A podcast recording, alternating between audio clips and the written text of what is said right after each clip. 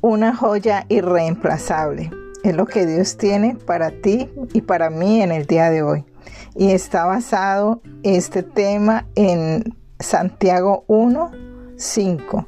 Si a alguno de ustedes le falta sabiduría, pídasela a Dios y Él se las dará, pues Dios a todos da generosamente sin menospreciar a nadie tenemos que tener claro que solo la sabiduría que proviene de Dios nos llevará a tomar decisiones correctas que nos conducirán al camino de la prosperidad integral. Y entonces eh, está basada esta enseñanza en la vida de Salomón. Salomón, hijo de David, eh, fue afirmado en su trono y Jehová Dios estaba con él y cuando Jehová está con nosotros, así como estuvo con Salomón, pues nos engrandece y a él también lo engrandeció de una manera sobrenatural, sobremanera, de una manera que, que aún por los siglos de los siglos está siendo conocido y su obra continúa hasta ahora pero Salomón abrumado ante todo lo que le tocaba, entonces él oró al Señor y le dijo, dame sabiduría y ciencia para presentarme delante de este pueblo, porque ¿quién podrá gobernar a este tu pueblo tan grande?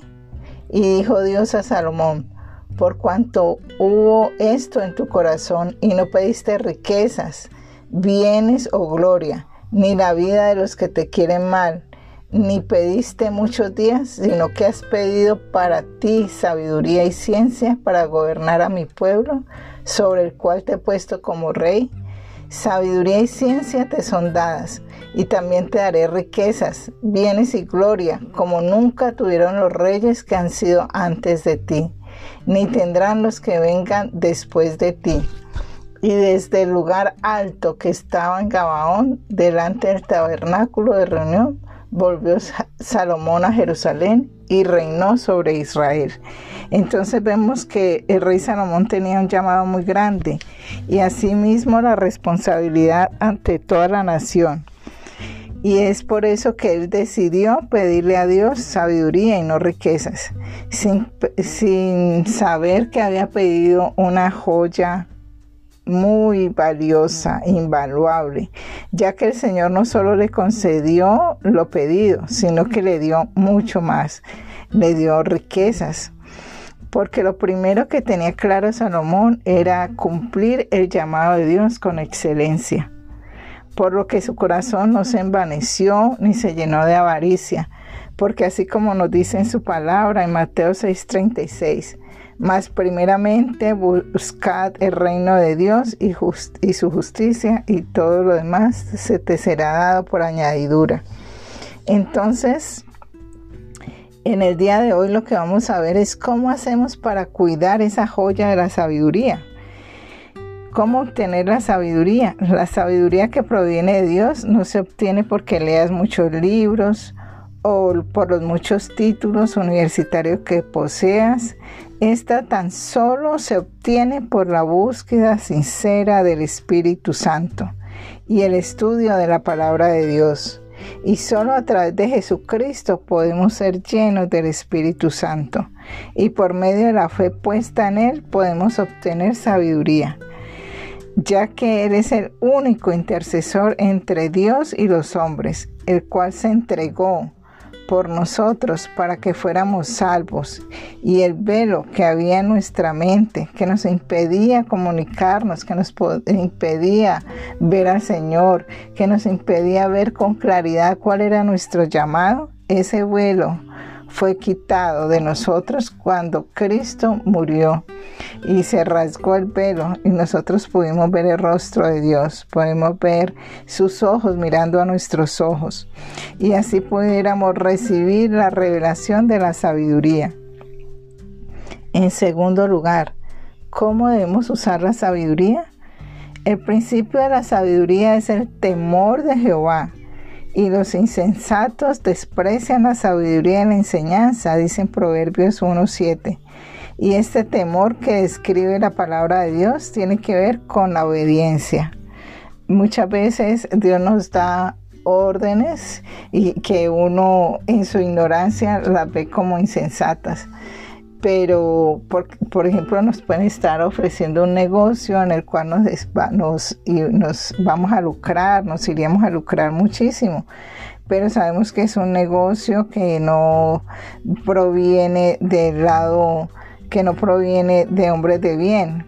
Y nosotros por el temor al Señor y por obedecer los mandatos, pues simplemente no llevamos adelante ese negocio que aparentemente es bueno, pero que sabemos que la consecuencia de lo malo siempre viene.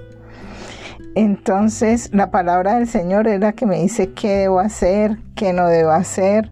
La palabra del Señor me dice, eh, por ejemplo, a los hombres, las mujeres, no andes con eh, la mujer ajena o el hombre ajeno, porque la paga de esto pues es, es la muerte.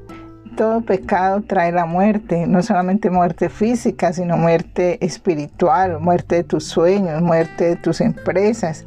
Entonces, eh, cuando uno va a la palabra y le dice, por ejemplo, no, seas, no salgas fiador de extraños porque te quitarán hasta la capa. Entonces, allí tú vas tomando parámetros para, para, actuar. Por ejemplo, al joven le dice, oh perezoso, ¿hasta cuándo darás eh, sueño a tus ojos?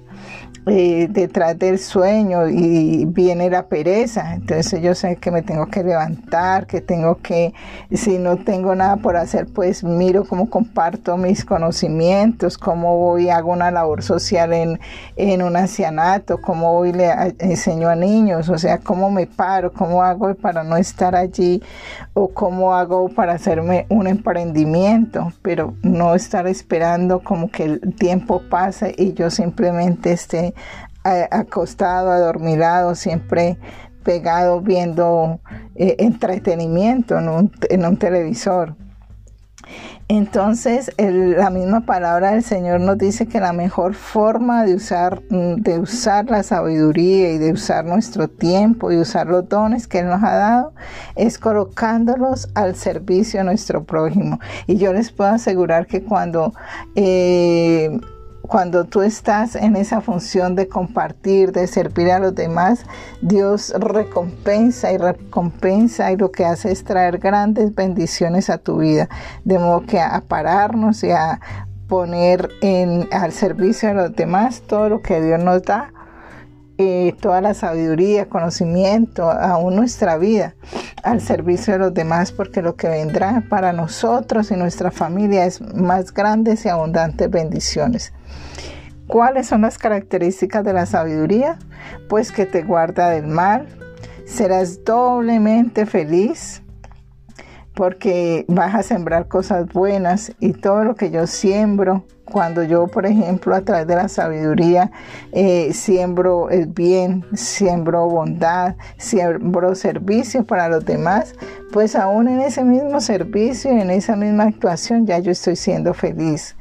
Eh, esa característica de la sabiduría es que tiene mayor valor que las riquezas, porque las riquezas, eh, dice que las riquezas que vienen del, impío no duran nada y lo que traen es un pago doloroso, mientras que todo lo que viene por el lado del Señor son no añaden tristeza con ellas. Entonces, eh, la sabiduría me da la guía por donde yo debo eh, recibir mi provisión, por donde yo debo caminar para que todo me vaya bien y pueda tener esa prosperidad integral, no solamente en lo económico, sino en mi familia. Eh, muchas veces uno ve personas o ha podido conocer gente que, de pronto ha obtenido el dinero de una manera eh, no como el Señor lo manda. Y entonces la palabra del Señor dice que eh, cuando se reciben esos dineros que no son por el camino correcto, entonces aún habrá confusión y habrá, eh, y habrá malestar en su casa, o sea, empieza también a afectarle su familia. y el hecho de caminar con sabiduría, caminar por el sendero del bien, pues el Señor nos dice que nos eh, concede más años de vida y que aún eh, podemos ser fructíferos, aún que estemos viejos. Entonces, como conclusión, para hallar la sabiduría de Dios debemos de buscarla, debemos de pedírsela, debemos escuchar su voz a través del estudio de su palabra, tenemos que vivir en obediencia y sujetos al Espíritu Santo. Bueno, les tengo entonces un desafío. Eh, piensen en una decisión que tengan que tomar. Les animo a que se la presenten en oración al Señor y si te es posible, eh, haz un ayuno y pide al Señor que te revele a través de su palabra eh, eh, cuál es la decisión, cuál es el camino correcto que debes tomar. Yo te bendigo en el nombre de Cristo Jesús y clamo porque cada día te llene más de esa sabiduría que, nos haga, así como hizo con José y así como hizo con Daniel, que los hizo diez veces superiores a los que estaban a su alrededor, porque la presencia del Espíritu Santo estaba en ellos.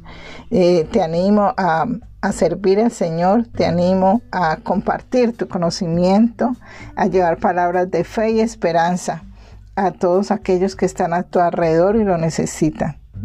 Damos gracias a Dios, te bendigo en el nombre de Cristo Jesús. Amén.